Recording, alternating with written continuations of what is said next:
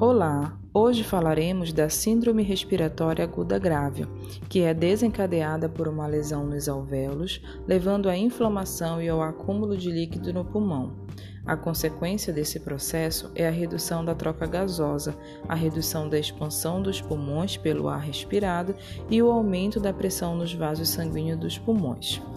Os sinais de gravidade que devem ser avaliados nessa síndrome são a saturação menor que 95% em ar ambiente, sinais de desconforto respiratório ou o aumento da frequência respiratória avaliada de acordo com a idade, a piora nas condições clínicas da doença de base, hipotensão e indivíduos de qualquer idade com quadro de insuficiência respiratória.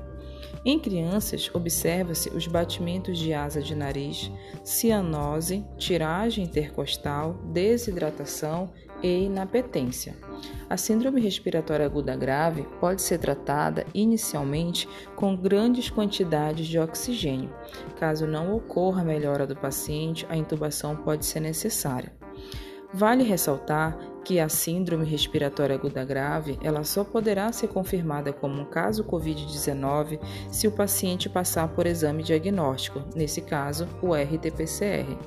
Estamos disponibilizando no grupo de estudos do intensivo COVID-19 o fluxo de classificação e manejo do paciente com a síndrome respiratória aguda grave, disponibilizado pelo Ministério da Saúde. Tenham todos uma boa leitura.